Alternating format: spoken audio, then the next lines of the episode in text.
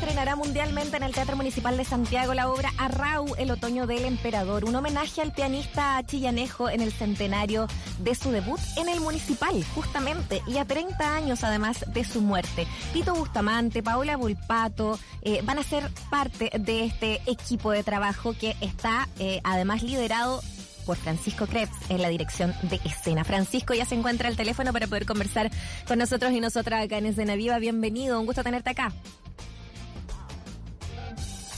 Francisco. ¿Aló? Ahí sí, te escuchamos. ¿Cómo estás? Bienvenido. Bien, bien, ¿y ustedes?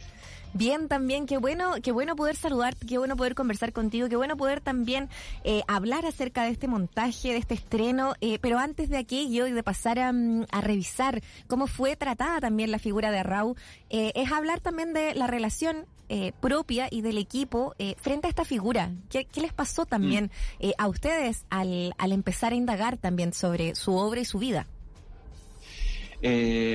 Sabes que como, como este proyecto estaba pensado para, como antes de la pandemia, la pandemia hizo que ese proceso de investigación que uno generalmente hace para las obras se, se alargue bastante. Entonces eso nos permitió estar básicamente como un año investigando sobre Raúl y buscando información desde distintas fuentes sobre su vida. Entonces nos pasó que básicamente estuvimos viviendo con la biografía de, de Raúl durante un año y, y pudimos desde revisar sus su biografías o las entrevistas a también revisar mucho material de, de archivo grabado sobre él, sobre algunos documentales o archivos como de entrevistas o de backstage de entrevistas. Y eso nos permitió tener un acercamiento como muy, muy profundo de, te diría que obviamente de, de aspectos como de su, de, de su fama mundial, mm. eh, pero también de su, de su vida más personal, como que yo creo que tanto ver a una persona y estudiarla en, en sus gestos, en sus silencios, uno empieza como de alguna manera a conocerlo desde lo humano. Cierto, cierto. Y, y es que son tantos aspectos porque al final eh, uno siempre eh, quien, quien, no le haya conocido, ¿no? Eh, y, y, y, quizás para, las, para las nuevas generaciones también, eh, se piensa y se habla del genio, del genio musical, eh, sí. pe, pero, pero quizás poco se sabe de, de, de lo gestor que podía ser o de los grandes signos políticos que hizo en momentos muy difíciles también. ¿A qué temas se acercaron ustedes? ¿De cómo fueron escogiendo también aquello? ahí, bueno, con la Jime Carrera, que es quien escribió el texto, hubo también una, de, de, su parte, una muy buena selección de los momentos que la obra recoge. Como hay momentos que obviamente tienen que ver con, con cosas como un poco impactantes, ¿no? Como un, que a los cuatro años este niño tocaba Mozart.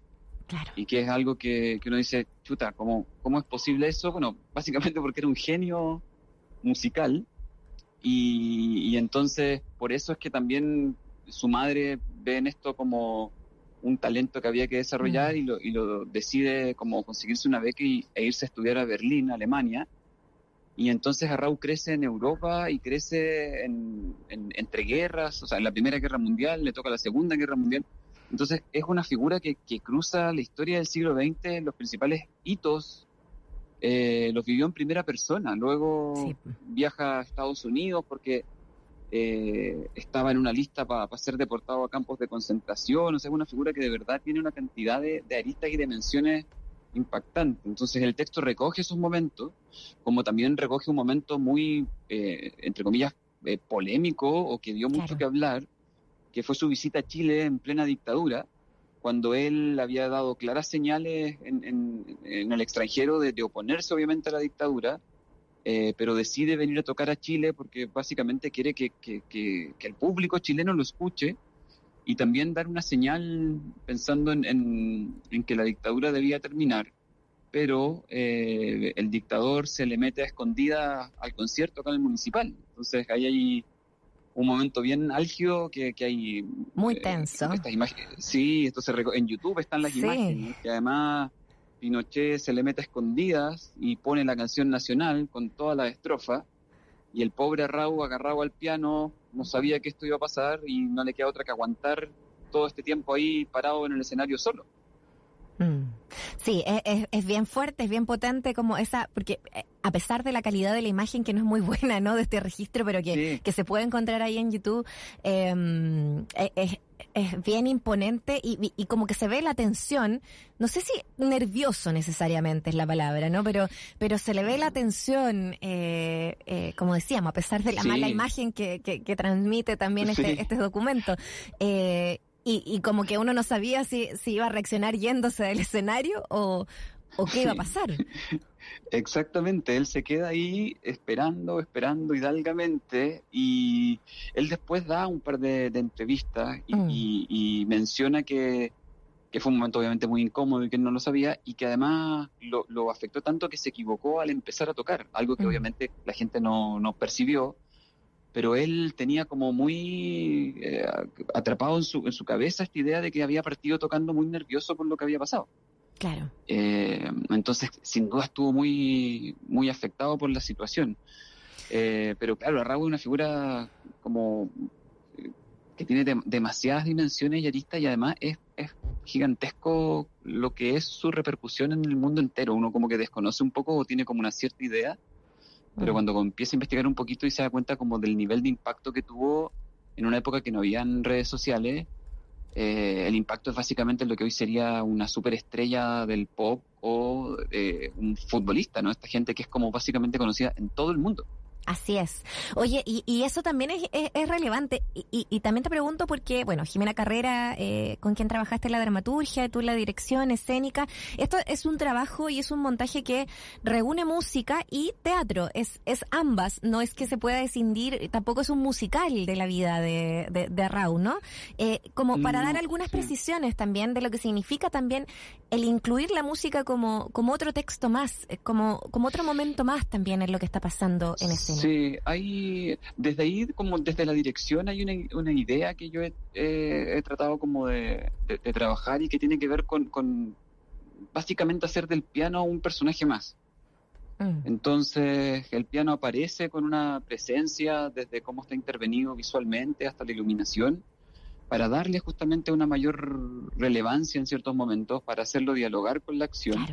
Y en otros momentos está para que Angelo Solari, que es el actor e intérprete en piano que, toca piano en vivo, eh, que toca como las piezas más reconocidas en la carrera de Raúl, eh, toque. Entonces el público, claro, ve una obra de teatro, pero hay momentos donde se escucha el piano, se escucha estas, estas grandes eh, composiciones que, que Raúl interpretó en su momento y que lo hicieron conocido en el mundo y el público puede justamente como contemplar, experienciar y, es muy potente lo que pasa, ¿no? Como en términos simbólicos también, porque es el, es el mismo piano que toca Raúl cuando vino acá a Chile por última vez, en la sala que lleva su nombre, en la sala donde él mm. hizo una clase abierta para niños y niñas, eh, que fue una de sus exigencias cuando vino. Como dijo, yo voy feliz y todo, pero voy a hacer un concierto gratuito en la catedral y voy a hacer clases abiertas a los niños y las niñas porque tengo la necesidad de traspasar lo que he aprendido.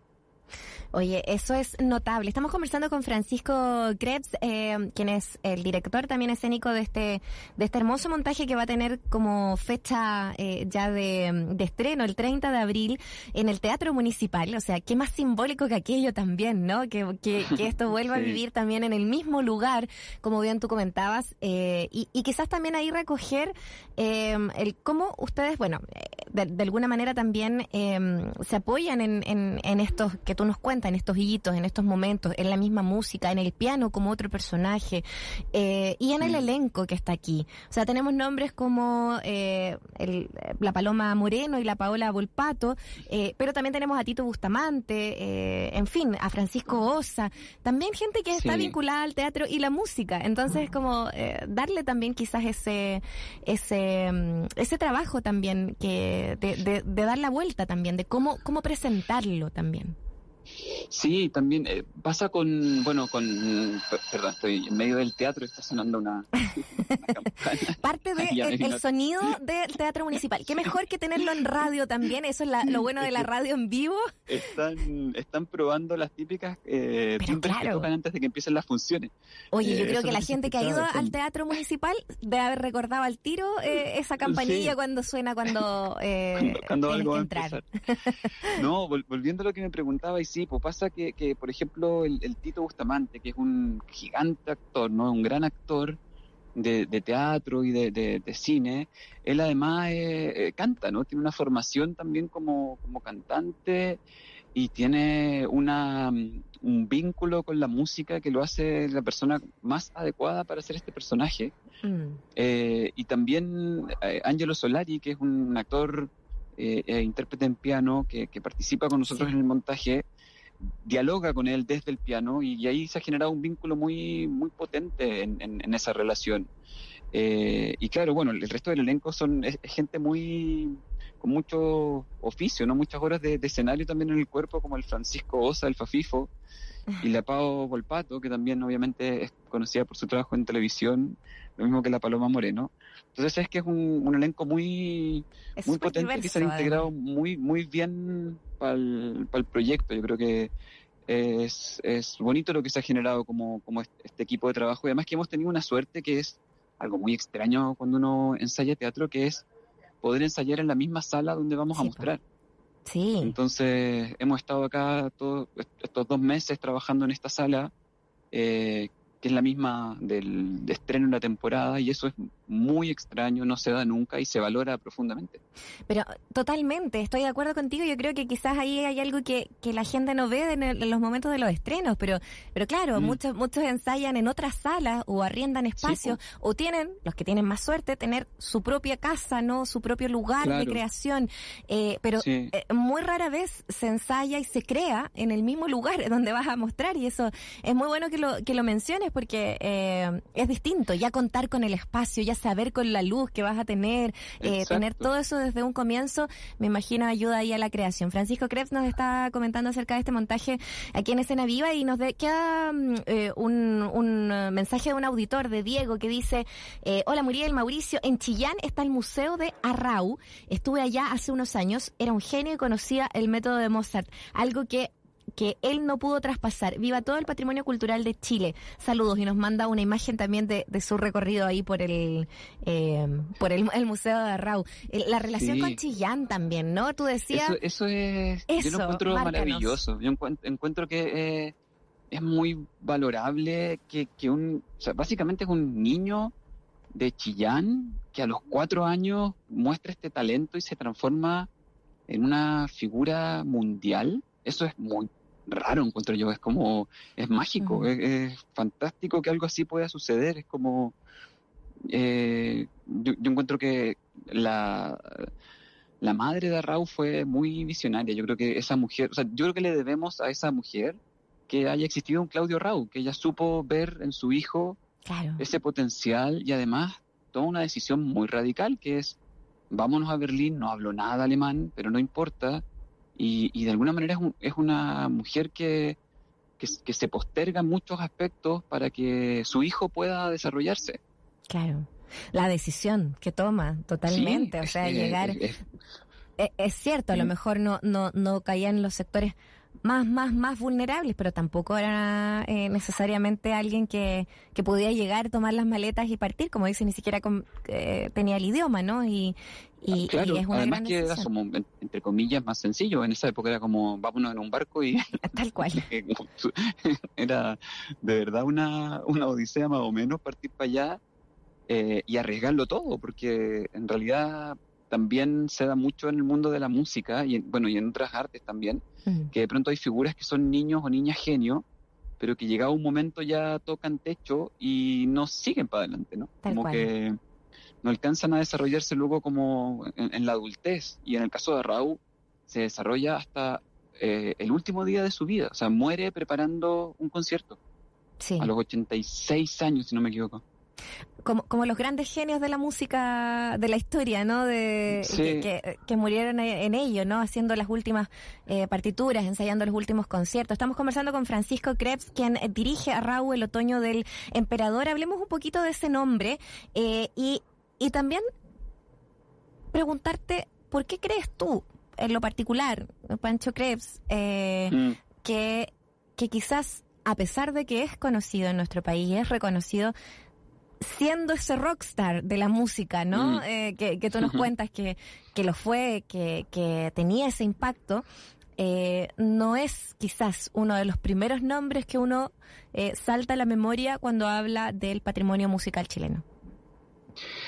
Eh, yo me quedé con la segunda parte de la pregunta que tenía que ver con, porque creo que no, es reconocido, pero eh, yo creo que me parece que tiene que ver un poco con, con, preguntas y temas que seguimos teniendo pendientes como sociedad y que básicamente es el valor que le damos a, las artes, ¿no? Yo creo que ahí hay algo que, que, nos cruza y nos cuestiona como sociedad por completo y que va desde la importancia que tienen las artes, no solo la música o el teatro, sino las artes plásticas, las artes visuales en la formación de los estudiantes, lo, mucho que ayuda a la formación del alma, de, entender la relación con los otros y las otras, como yo creo que ahí hay una, deuda que tenemos como sociedad y que ahora nos está quizás golpeando en la cara como con, este ambiente como tan eh, violento que sentimos y ha exacerbado con lo de la pandemia en todos lados. Eh, y me parece que, que, las artes tienen un rol que jugar ahí. Yo creo que, que hay algo que no hemos eh, sabido valorar o que últimamente, en los últimos 40 años, no sé, como, como sociedad no hemos sabido valorar y que me parece que, que, eso también tiene que ver obviamente con el reconocimiento de algunas figuras, ¿no? Como que pasa lo mismo con, con eh, Violeta Parra, que obviamente es más conocida y, y, popularmente también está muy bien posicionada en términos de, de su música, pero se nos olvida su inmensa obra eh, con, las arpilleras, con su trabajo como, como artista visual, básicamente. Entonces creo que, ese, poner en valor eh, las artes y los representantes que, que, han desarrollado en sus distintas épocas como y de alguna manera clavado bandera de, Chile afuera, eh, debiesen sin duda ser más valorados y también servir de, de, ejemplo de que hay otra, otros caminos posibles también, ¿no? No, no solo desarrollarse profesionalmente como en, las carreras más tradicionales, sino que también hay otras posibilidades de desarrollarse como, o incluso como persona simplemente, como entender las artes como un espacio de desarrollo que permite eh, relacionarse desde, desde el amor, desde la empatía. Como creo que, que allí también hay algo que, que no es tan valorado y por otro lado, obviamente, todo el componente como más quizás político, de políticas culturales respecto como al fondar, al, a los espacios culturales, a los fondos concursables. Yo creo que ahí también hay algo que, de la educación artística, cómo accedemos a ella, exactamente. Nos interpela por todos lados, siempre. Yo creo que una cosa tiene mucho que ver con la otra. Yo creo que mm. no las artes no, no tienen la importancia que debiesen tener y que en otros lados sí tienen y uno ve que, que están muy insertas también en, cómo funciona una sociedad eh, en su conjunto. Tienen un rol que, jugar no solo desde eh, el entretenimiento, sino también como desde la educación. Eh, en fin, yo creo que por ahí es, es, obviamente una cosa más, más profunda de conversar, pero yo creo que por ahí puedo dar alguna respuesta. Es, es, un muy buen atisbo y un buen pie para seguir conversando en esta y en otras oportunidades y en otros espacios también, que es algo que se está viviendo también a propósito de, de no sé, repensar eh, nuestro, nuestro vivir, nuestra sociedad, nuestra constitución y tanto más. Estamos conversando con Francisco Krebs, eh, eh, actor, académico, director escénico de Arrau, el otoño del emperador. Y para cerrar, eh, ya porque nos tenemos que despedir, Francisco, yo te preguntaba al, principio de la pregunta anterior mm. por ese nombre, por Arrau, el otoño del Emperador. Eh, yo creo que sería bonito cerrar también con ello eh, esta conversación. Sí, eso es algo que todas las flores tiene que llevarse la, la Jime Carrera, que ha escrito un texto maravilloso y que además tuvo la claridad de, pensar justamente en esta idea de mezclar la, eh, el concierto, el, emperador de Beethoven, número 5 creo que es, que es el que hizo conocido a Raúl en el mundo entero, como que se asocia ese concierto a él, a su figura, eh, y entonces esta idea de la Jima de hablar del otoño del emperador en, ese doble sentido, de, de que es esa pieza musical que lo hizo conocido en el mundo entero y al mismo tiempo él mismo él es, el emperador mm. que está viviendo el otoño de su vida. Entonces está ese juego respecto a la música y también a, a su vida. A su vida, justamente. 20 años, imaginémonos lo que ha sido en realidad, bueno, un poco más, justamente, él falleció en el año 91. Oye, Francisco, ha sido un gusto poder conversar y volver a retratar también a, Claudio Arrau a través de tus palabras y a través de lo que vamos a ver y vivir el, desde el próximo sábado 30 de abril en el Teatro Municipal de Santiago. Eh, importantísimo espacio ahí simbólico para recordar también a esta figura eh, allí. Muchas gracias, Francisco. Que estés muy bien. Muchas gracias a ti. Bacán la conversación. Ya, gracias. Chao.